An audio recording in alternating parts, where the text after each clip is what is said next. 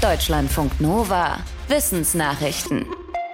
In einsamen Gegenden kann man den Sternenhimmel nachts noch ganz gut sehen, in großen Städten dagegen kaum noch. Der Grund? Lichtverschmutzung.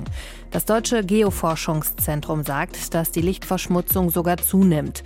Und zwar schneller als gedacht. Dadurch sind immer weniger Sterne am Nachthimmel sichtbar. Die Forschenden haben mehr als 50.000 Beobachtungen weltweit von sogenannten Bürgerwissenschaftlerinnen und Wissenschaftlern aus den letzten zwölf Jahren ausgewertet. Außerdem Daten von Satelliten. Den Ergebnissen zufolge strahlt der Himmel auch lange nach Sonnenuntergang in einer Art künstlichen Dämmerung. Diese Form der Lichtverschmutzung hat Folgen für die Umwelt, weil viele Lebewesen in ihrem Verhalten von Licht beeinflusst werden. Ein Grund für die steigende Lichtverschmutzung könnte sein, dass mehr LEDs für die Beleuchtung genutzt werden, die auch blaues Licht aussenden. Die Forschenden sagen, dass blaues Licht in der Atmosphäre eher gestreut wird und so stärker zum Himmelsleuchten beiträgt. In Deutschland sind in den letzten drei Jahren mehr Menschen gestorben als üblich. Wie das Wirtschaftsforschungsinstitut IFO errechnet hat, waren es 180.000 Todesfälle mehr als in normalen Jahren. Zum Vergleich, das Robert Koch Institut gibt die Zahl der Sterbefälle im Zusammenhang mit Corona seit Beginn der Pandemie mit knapp 165.000 an. Die IFO-Fachleute sagen auch, dass die Übersterblichkeit wohl nicht nur mit Corona zu tun hatte. Denn die Todesfälle hätten letztes Jahr, als die Auswirkungen einer Infektion nicht mehr so heftig waren, nochmal zugenommen. Deshalb könnten auch die Hitzewelle letzten Sommer und die Grippewelle Ende des Jahres eine Rolle gespielt haben. Die genauen Gründe sind allerdings unklar. Laut den Wirtschaftsforschenden waren alte Menschen besonders schlecht geschützt, denn die meisten unerwarteten Todesfälle gab es in der Gruppe 80 plus.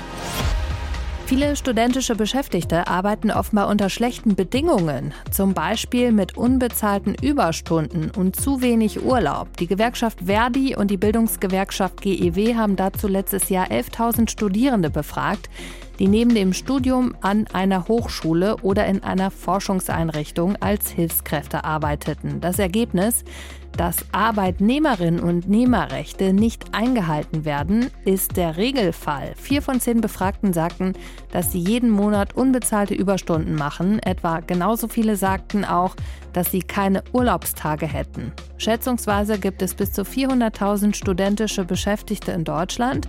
Die Forschenden sagen, dass sie damit eine tragende Säule des Wissenschaftsbetriebes sind, der ohne sie nicht funktionieren würde. Verdi zufolge grenzen diese Arbeitsbedingungen an Ausbeutung. Die Gewerkschaften fordern Tarifverträge, unter anderem zur Regelung von Mindestlaufzeiten für Arbeitsverträge. Die Corona-Pandemie hatte vor rund drei Jahren in China begonnen. Für Rassistinnen und Rassisten war das in den letzten Jahren Anlass, Menschen zu diskriminieren und gegen sie zu hetzen, nur weil sie asiatisch aussehen. Forschende aus den USA haben jetzt untersucht, welchen wirtschaftlichen Schaden dieser Rassismus angerichtet hat, und zwar anhand von Restaurants in den USA. Demnach sind 2020 die Einnahmen von Asia-Restaurants um 7,4 Milliarden Dollar eingebrochen. Die Verluste sind demnach mehr als 18 Prozent höher als zum Beispiel bei Burgerläden oder italienischen Restaurants. Betroffen waren nicht nur Betriebe, die chinesisches Essen anbieten, sondern auch Läden, die andere asiatische Spezialitäten servieren, zum Beispiel Sushi oder thailändische Küche. Die Forschenden sagen, die Diskriminierung durch Konsumentinnen und Konsumenten sei eine eher subtile Form und Folge von Rassismus. Mit ihrer Studie wollen sie dazu beitragen, sie offenzulegen. Viele Menschen haben nicht genügend Geld für Essen, auch in reichen Ländern nicht. In den USA ist laut einer Studie der Cornell University jeder zehnte Haushalt betroffen. Und trotzdem nutzt von ihnen nur weniger als ein Drittel sogenannte Food Pantries. Das sind Einrichtungen wie in Deutschland die Tafeln, die gespendete Lebensmittel kostenlos ausgeben.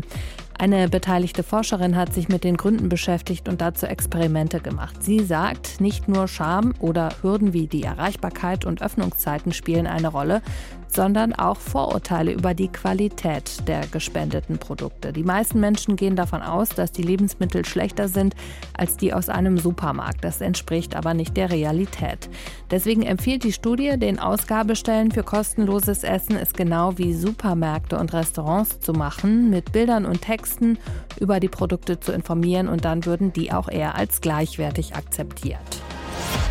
Kaiserpinguine leben in der Antarktis, aber wo genau ist gar nicht so leicht rauszufinden. Britische Forschende haben auf Satellitenbildern eine bisher unbekannte Kaiserpinguinkolonie entdeckt.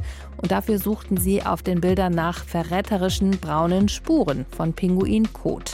In der neu entdeckten Kolonie brüten etwa 500 Vögel. Den Fachleuten macht die Lage der Kolonie aber Sorgen, denn anders als andere Pinguinarten brüten Kaiserpinguine nicht an Land, sondern auf dem Meereis. Und das schmilzt in der Antarktis wegen des Klimawandels immer schneller. Die Pinguine brauchen stabiles Eis von April bis September, damit sie genügend Zeit haben, ihre Eier auszubrüten und die Jungen so weit groß zu ziehen, dass sie ins Wasser können. Einige bekannte Kaiserpinguinkolonien sind in den letzten Jahrzehnten schon verschwunden und Forschende befürchten, dass die Art noch in diesem Jahrhundert aussterben könnte. Deutschlandfunk Nova